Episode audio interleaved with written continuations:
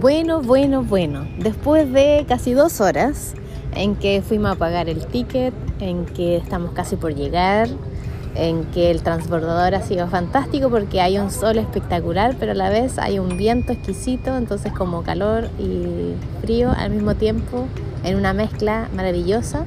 Y Hugo, estás respondiendo a mensajes por tu cumpleaños. No sé si lo dijimos en la primera parte, pero Hugo cumplió 33, creo que sí lo dijimos. Y em, llegó un poquito de señal y ya en el celular, mandando mensajes. ¿A quién le estás mandando mensajes, Hugo? A todos los que me han hablado y me han saludado en esta, en esta velada mágica y en este cumpleaños. Por redes sociales te saludaron, ¿no? Te han llamado también. Por redes sociales y también me han llamado. Así que se reciben todas las muestras de afecto con gratitud. Oye, qué bacán es cuando pasa eso. Qué lástima que solo sean las fechas de cumpleaños o de eventos especiales. Podría ser más seguido esas llamadas o la junta. Como que se ha perdido con los años, eh, sobre todo en bueno pandemia y post pandemia. Como que ha costado volver a la normalidad de esas juntas que eran memorables. Creo que dentro de todo igual tenemos un poquito de rebeldía y los más íntimos nos seguimos juntando. Eh, porque la amistad nos une a la familia también. Es la familia extendida. Siempre cuidándonos ya cuando la cosa está más preocupante y nos relajamos cuando nos podemos relajar. Pero siento que por sanidad mental sí es bueno siempre eh, estar en contacto cercano. Ya Oye Hugo, ¿y tú eres pro vacuna? ¿Estás vacunado? ¿Qué piensas sobre eso? Yo, eh, sí, tengo mi lado rebelde, pero al fin y al cabo estamos todos entregados a este sistema, así que estoy vacunado nomás. Yo pienso que mal menor es no creer. ¿Y las tres dosis? O mal mayor, perdón. eh, sí, con las tres dosis para poder viajar tranquilo.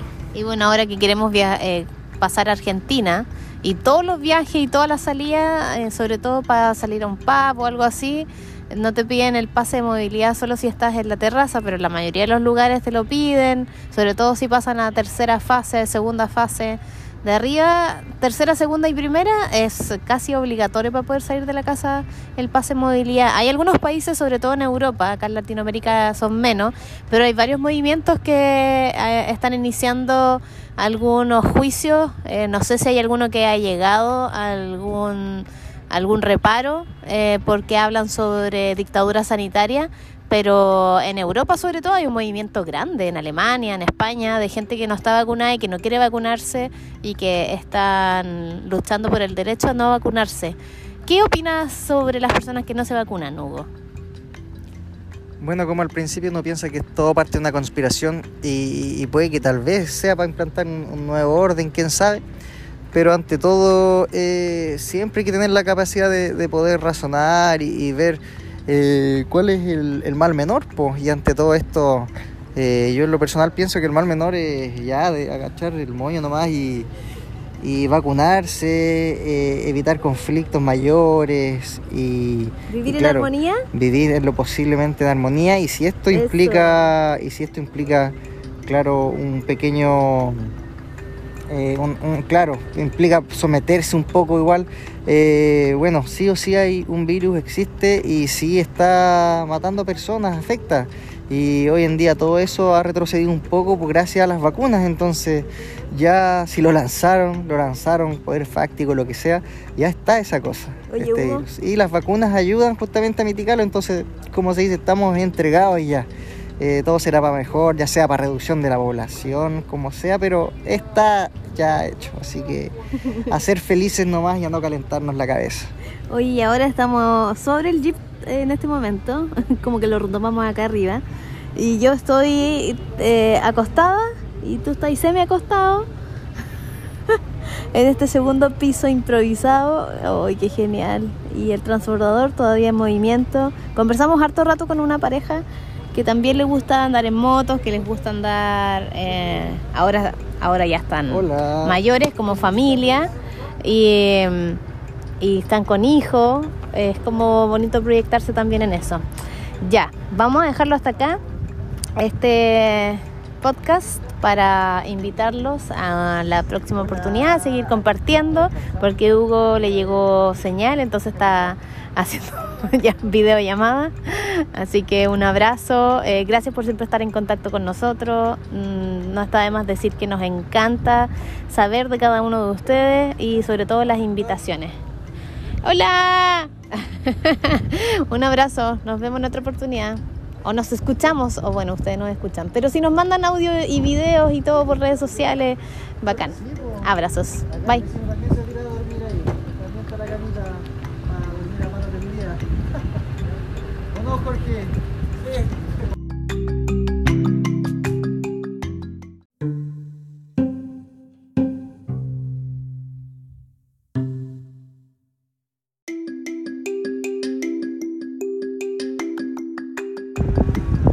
Oye Hugo, ¿quieres hacer un programa conmigo? Es un podcast. ¿Podcast? Sí. Pero por supuesto estoy de invitada. Eh, mm, como hoy día es tu cumpleaños, se me trabó la lengua, em, y estás viajando hacia el fin del mundo, me gustaría preguntarte qué se siente cumplir 33 años camino hacia el fin del mundo. Me siento como un lolo de 23 años. Sobre todo cuando juego a la pelota. No, mentira. Todavía. ¿Siete pulmones? Sí, van quedando como seis. y no, rico aquí estar viajando con el paisaje que estamos viendo en este momento. Oye, espectacular. El agua es como que fuera, no sé, calipso. Sí. Haber alcanzado a agarrar el, el transbordador acá justo en el último cupo y en el último viaje del día. O si no, nos habríamos quedado otro día más con la hermosa vista de Hornopiren también, que no era malo. Pero ya necesitábamos seguir avanzando. Así que tuvimos mucha suerte a mitad de semana de poder demorar solo un día y seguir. Varios vecinos quedaron en el camino. sí, hicimos varias, varias conversas ahí porque es una fila que se, se genera de, de, reserva o quienes estamos tratando de, de, subir el transbordador y que no tenemos ticket porque no lo compramos a tiempo online. Y eh, se genera ciertas expectativas, miedos también para las personas que estamos llamando por teléfono a la oficina o tratando de comprar. Generalmente es una negativa y mucha gente queda sin, sin muchas ganas de eh, hacer la aventura, pero vimos y hemos notado que es una forma también de filtrar, porque harta gente que eh, pierde las ganas de, salir hacia la aventura y son menos las personas entonces que, observamos que se quedaron, porque en la fila generalmente habían como 40 autos, día de semana, sin tanto movimiento, pero decían que en periodo de alto, que venía en dos días más, eh, llegaba hasta 70, ¿cierto? 80 vehículos. Claro. Y ahí sí que se realiza congestión. Y Oye. ahí sí que yo creo que son fijo tres días para arriba ya a la espera. Sí, tres o cuatro. Así que así, si quieren salir, es una opción de esperar 3-4 días en Hornopiren para seguir por la carretera austral. O si no, esperar hasta el próximo año y ojalá comprar los tickets con 2 o 3 meses de anticipación para el transbordador. Si es que andan en vehículo, claro. Y Hugo, 33 años. ¿Con qué expectativa estás este año? Hombre casado, eh, sin hijos por el momento y con HB Ruta con todo. Bueno, aquí esperando lo que lo que me regalen de arriba nomás. Ah, lo que se venga, todo lo que se venga, eh, confiando en el de arriba, siempre va a ser bueno. Y así hemos llevado la vida, así que confío en que H Ruta va a seguir yendo muy bien, eh, va creciendo de a poco, pero va creciendo. Y eso es bueno, da tranquilidad, permite poder tener más espacios para poder disfrutar compartir con la familia, Oye, pero das, compartir con das los la opción amigos. también a la gente que no, no tiene vehículo eh, todoterreno o no tiene la opción incluso de tener vehículo, poder salir en familia, con amigos, eh, estás entregando un servicio también a la comunidad. Ah, pero por supuesto que una empresa basada en las prestaciones de servicio turístico abocado a los viajes especiales Con conciencia. o expediciones, justamente en donde fomentamos la, la conciencia, el, el turismo consciente, el no dejar rastro, el tener eh, buenas conductas a la hora que, que hacemos turismo, ya que siempre que generamos un, un pequeño impacto, pero se genera. Entonces, en base a eso, el poder viajar bien y poder manteniendo esa buena conciencia de cuidado hacia el medio ambiente, de la misma basura, de volver con la basura, eh, y así mismo varias otras conductas que siempre se, se fomentan desde este punto de vista. Un poquito de educación ambiental entonces, educación cívica también en las conversas que se puedan dar con la gente que, toma tu servicio. Oye Hugo, y eh, cuéntale un poco a la gente que nos está escuchando, ¿dónde estamos ¿Por qué te ríes tanto? Porque esto, esto se mueve. ah, ya. Eh, me da un poquito de... ¿Qué se mueve? El vehículo que estamos en el segundo piso. En la parrilla del jeep. eh, como perdón fue la pregunta, me distraje con este paisaje. La pregunta fue eh, La verdad no hice una pregunta, solo estaba mencionando dónde estábamos y que le contaras a la gente eh, cómo logramos estar aquí en el segundo piso, arriba del techo del jeep. Ah, después de fabricar una parrilla gigantesca con la ayuda de, de, un contacto allá muy recomendable en Linares. Así que quienes quieran algún dato me pueden hablar y ahí yo lo puedo derivar con esta persona que me fabricó una parrilla que permite que estemos acá arriba ahora perfectamente. Economía circular. Todo aquí cargado además. Sí, pues, porque mira, nosotros estamos arriba de la parrilla, sentados en una de las, de las cajas que hay acá. hay, bancas. Hay tres cajas eh, grandes, una caja chica, eh, dos cajas chicas, una maleta y dos bidones donde se lleva petróleo adicional. ¿Cuánto, cuánto hay ahí en, en esos bidones? 90 litros del estanque lleno porque ahora quien va gastando petróleo es el transfer, no nosotros, más los 40 litros de que hacen los bidones, que son 20 y 20. O sea, llevamos una reserva de 40 litros de petróleo adicional. Y aquí la parrilla distribuida dejando un pasillo al medio y banca a los lados en estas cajones, en estas cajas para poder almacenar. Y queda bastante cómodo y recomendable para poder viajar y, en instancias poder disfrutar de, de un buen paisaje ya con un poquito más de altura que a muchos nos gustan un poco las alturas.